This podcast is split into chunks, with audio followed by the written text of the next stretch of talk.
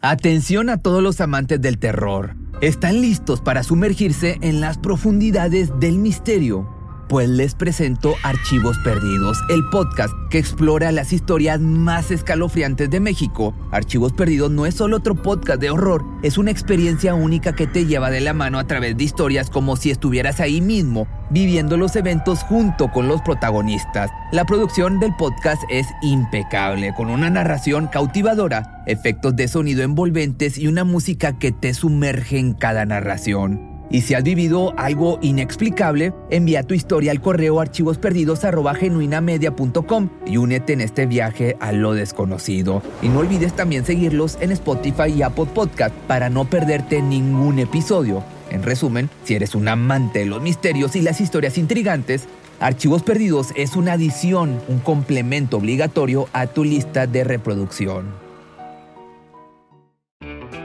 Fluye en tu día con el desodorante Dove Men hecho con un humectante a base de plantas, para que te sientas fresco, con confianza y sin irritación. Siente cómo fluye tu día con Dove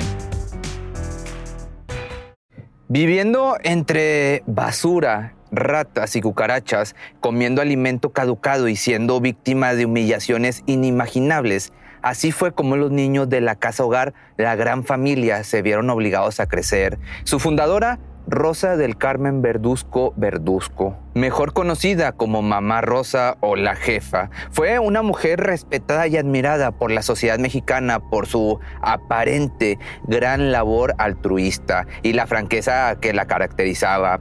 La fraudulenta mujer fue la directora del recinto poco más de 60 años, tiempo en el cual las apariencias eran muy distintas de la realidad que se vivía ahí adentro. Pero esto no sería para siempre, ya que en el 2014, después de recibir 50 denuncias de irregularidades, la policía descubrió de lo que se trataba y que este lugar sería el mismo infierno para los 500 niños que de ahí fueron sacados.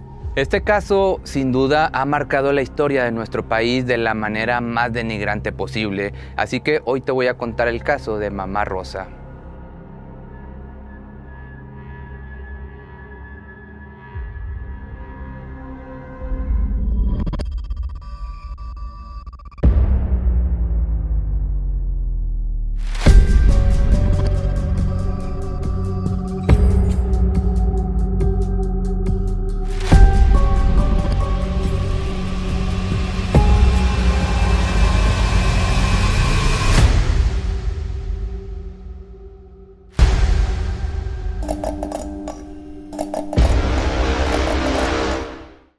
El inicio de esta historia yace con su fundadora Rosa del Carmen Verduzco, originaria de Zamora, Michoacán, quien creció en una familia unida y con una muy buena posición económica. Desde pequeña, Verduzco mostraba un gran interés por ayudar a los demás, en especial a los niños que eran olvidados por sus padres o que vivían en situaciones de calle. Se sabe que a los 13 años comenzó todo, pues a su corta edad rescató y adoptó a un pequeño. Ella le dio todos los cuidados que una madre podría dar, pero este tan solo era el inicio de su pasión, pasión entre comillas, por ayudar. Las cosas no eran sencillas del todo, pues Rosa no tuvo el apoyo de sus padres. Ellos pensaban que era muy pequeña para ser madre de niños con tan solo unos cuantos años menos que ella. Sin embargo, esto no fue impedimento para que cumpliera su voluntad y así fue que al paso de un tiempo ya eran siete los niños bajo su cuidado. A finales de la década de los 50 cuentan que tras el fallecimiento de su padre, Rosa convenció a su mamá de que le regalara una casa donde se mudó junto con 40 niños que ya tenía bajo su cuidado. Pero para 1961 este espacio ya no era suficiente, por lo que mamá Rosa consiguió dinero para comprar un terreno más grande donde construyó con sus propias manos los inicios de la casa hogar la gran familia, la cual comenzaba a tener fama por el hecho de aceptar a niños y jóvenes realmente rezagados por la sociedad, con problemas de adicciones o con historias de delitos. No se sabe el momento preciso en el que el esfuerzo y dedicación de esta mujer fue corrompido para tiempo después hacer de este lugar un infierno para los niños que alguna vez cuidó con tanto esmero. La jefa tenía la costumbre de registrar su nombre a todos los menores de edad bajo su cuidado, sobre todo a los niños que nacían en las instalaciones. Y sí, también nacían niños en ese lugar, pero esto tiene un trasfondo que ahorita te lo cuento. Miles fueron los pequeños y adolescentes que pasaron por ese albergue, posicionando a su fundadora en la sociedad como un ejemplo a seguir. La manera en que Rosa pudo sacar ventaja de esta supuesta fama fue el establecer una extensa red de relaciones entre políticos y empresarios. La gran familia llegó a recibir grandes donativos de parte de políticos importantes, tales como Ernesto Cedillo, Vicente Fox, Felipe Calderón y algunos otros exgobernadores de Michoacán. Incluso la Secretaría de Educación Pública implementó un programa en cual dentro de las instalaciones se daba clases a los niños y adolescentes para educación básica, secundaria, bachillerato y hasta universidad, además de la enseñanza de oficios como costura, albañilería, artes, música y este tipo de actividades.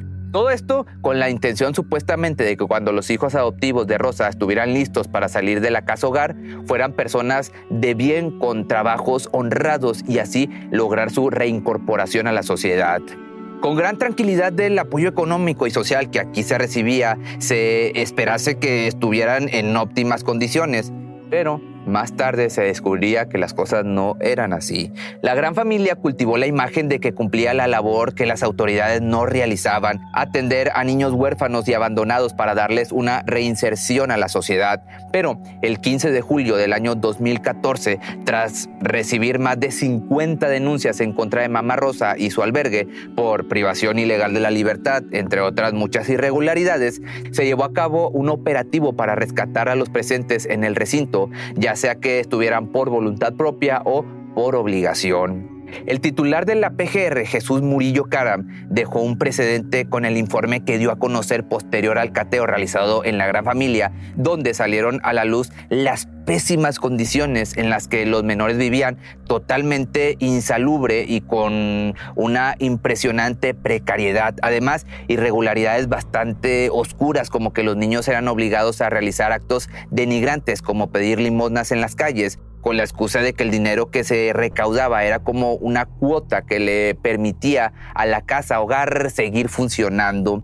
Por otra parte, al hacerse público el caso, la verdad sobre lo que ocurría dentro de sus puertas consternó a más de uno, pues se dio a conocer que los niños vivían, aparte de todo esto que te digo, entre ratas, cucarachas, chinches y pulgas, además de obligarlos a realizar, aparte de pedir limonas, actos sexuales contra su voluntad o ser explotados laboralmente. Definitivamente este era el peor trato que se le puede dar a un ser humano y en especial a un menor de edad.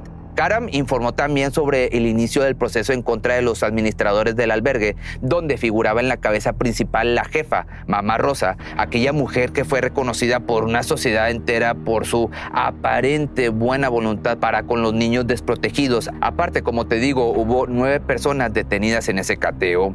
El famoso lugar pues era muy conocido no solo por ser vecino de antaño de la comunidad de Zamora, Michoacán, sino también por su existencia para la ayuda de los más necesitados, en especial de niños, el futuro pues de nuestro legado como sociedad, pero ¿cómo es posible que ninguna autoridad se preocupara por corroborar que se cumpliera con los lineamientos para su funcionamiento y operación?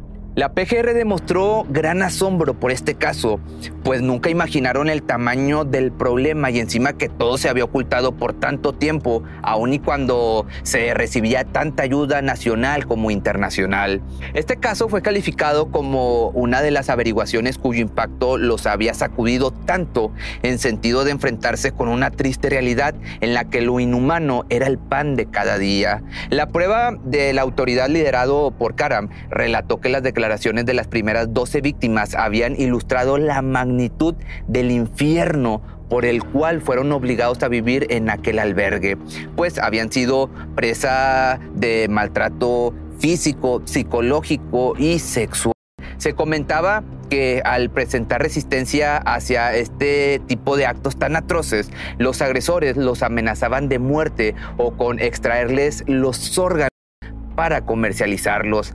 A esto se sumaba la acción diaria de vivir en la peor suciedad, como ya te había mencionado, comiendo alimento podrido y durmiendo sobre 20 toneladas de basura justo como se encontraba en el momento del cateo.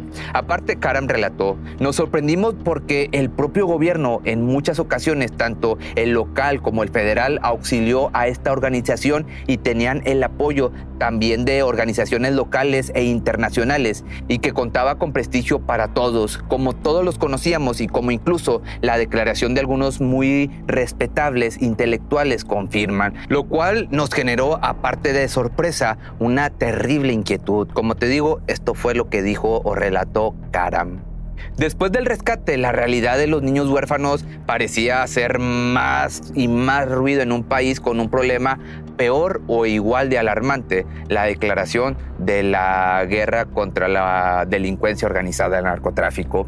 En esos días en Michoacán era una de las peores aberraciones nacionales y la distracción estaba en un tema que diariamente daba de qué hablar, pues como te digo, el crimen organizado, que tenía una mayor difusión en las noticias. Sin embargo, descubrir lo sucedido con el albergue solo era un reflejo de la ineficiencia de un sistema que dejaba en el desamparo a los más desprotegidos. Desgraciadamente, muchas veces las cosas no son como lo parecen y lo que comenzó con una buena intención terminó como todo lo contrario. Pero, por otra parte, con el alivio de no estar bajo la dictadura de la jefa, los niños rescatados comenzaron a narrar todo lo que ahí sufrían.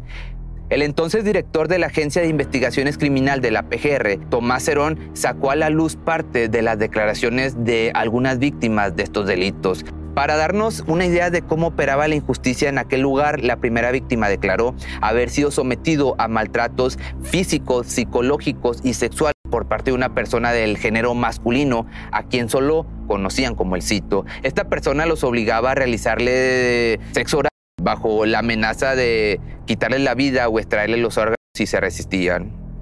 La segunda víctima detalló los maltratos a los que fue sometido, dijo ser lastimado en la cara y golpeado con varas utilizados para la clase de música. Además, como castigo, lo encerraban en un cuarto al que le llamaban Pinocho. Pinocho, la verdad es que no sé por qué, pero así le llamaban. Uno por uno los agredidos se sumaban a la pena y angustia de los miles de niños que habrían pasado por la gran familia. Sin voz que pudiera escucharse, pues ninguno pudo denunciar las crueles cosas que les obligaban a pasar, como en el caso de la tercera víctima, quien contó cómo abusaban físicamente de ella al ser sometida con una manguera en las piernas cuando no cumplía órdenes, aunado a que un trabajador de este albergue le obligaba a realizar actos íntimos por dinero a cambio. Pero sin duda una de las escenas que causaban más indignación fue que muchas de las víctimas dijeron haber sido recluidas en contra de su voluntad. Ahí habrían sido abusadas por uno o varios de los administradores. Y lo más aberrante, que sí, todavía hay cosas más aberrantes, era que además de ser abusadas como resultado de estos hechos, las niñas salían embarazadas, pero también eran golpeadas gravemente para provocarles abortos. Esta práctica era lamentablemente muy recurrente. Otro de los testimonios, ya sin algún miedo a regresar al infierno y con el alivio de que las autoridades castigaran los actos horribles que ahí se vivieron, declararon que había cuerpos, que había cuerpos sin vida de niños enterrados en el predio, que varias personas ingresaron y que nunca más se supo de ellos, por lo que esta teoría se volvió una de las líneas de la investigación. Peritos de la Procuraduría realizaron las diligencias para la ubicación de estas posibles fosas clandestinas en el recinto, aunque los primeros días solo se encontraron lo que parecía ropa con sangre esparcida alrededor del inmueble. El panorama era sombrío en aquel momento, pues resultaba muy complicado diferenciar el olor que generaba este lugar con tanta basura acumulada por tantos años a el olor de un cuerpo en descomposición para que te des una idea de lo horrible que olía en este lugar. Los sentidos no podían diferenciar y desgraciadamente no se pudo comprobar esta teoría. Con esto la pregunta era, ¿qué habrá sucedido para que Mamá Rosa desviara su camino altruista a un camino de agresión? Por otro lado, si bien este caso estaba lleno de matices y uno importante fue la conexión política de Mamá Rosa con reconocidos políticos de la época, quienes en alguna ocasión realizaron grandes donativos a la casa hogar. Por ejemplo, está el caso de Vicente Fox, se dice que este expresidente fue uno de los primeros en interceder por la jefa, haciendo mención a que se cometía una gran injusticia para la directora de la casa hogar pues él junto con su esposa Marta Sagún, originaria de Zamora, Michoacán, mantenía una relación buena con Rosa Verduzco. Otro de los políticos de esta lista fue el entonces primer mandatario Felipe Calderón y su esposa Margarita Zavala, así como los exgobernadores Leonel Godoy y Fausto Vallejo, por mencionarte solo algunos políticos, pero por otro lado otras figuras importantes que no son de la política, está el escritor Enrique Krause, que exigió a las autoridades respeto para Rosa Verduzco, citando, Rosa Verduzco en 60 años ha adoptado miles de niños, caso único en la historia mexicana. Pido al gobierno respeto a su vida y apego a la ley. Escribió esto en su cuenta de Twitter. En base a esta información, la teoría seguía solo en la mente de los investigadores, pues nada se pudo comprobar. Si bien es cierto que la gran familia obtuvo montos millonarios en donaciones supuestamente para los niños, la realidad era muy distinta. Esto dio paso a conjeturas de la posibilidad de que ese dinero era lavado para otras causas, muy probablemente políticas, pero esta era una de las teorías que jamás se pudo confirmar. Finalmente se detuvo a nueve presuntos responsables, entre ellos la jefa Rosa Verduzco, que a sus 81 años terminó en el hospital, además de quedar libre al no haber cargos en su contra. Tomás Herón dio a conocer que aunque había acusaciones contra ella, se tenían que revisar una por una las denuncias para, en su caso, enlazar su responsabilidad. Sin embargo, como, digamos, justicia divina, luego de cuatro años en libertad y sin escarmiento humano, Rosa Verduzco perdió la vida a causa de una embolia. Alrededor de este caso nos planteamos tantas interrogantes, desde sus conexiones con personajes importantes en la política como en la sociedad, las donaciones millonarias que jamás se utilizaron en beneficio de los huérfanos, la defensa de un grupo de intelectuales, entre muchas otras cosas e irregularidades.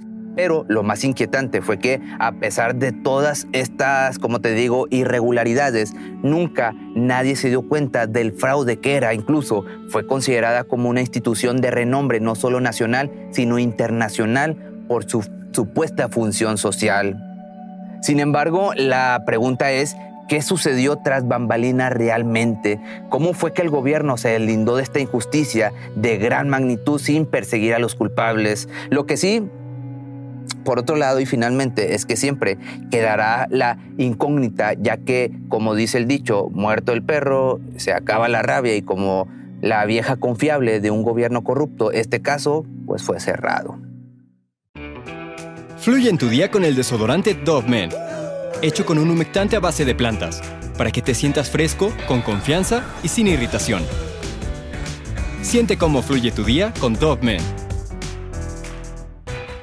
Cuando el tráfico te sube la presión, nada mejor que una buena canción. Cuando las noticias ocupen tu atención, enfócate en lo que te alegra el corazón. Y cuando te sientas mal, un buen médico te ayuda a sanar.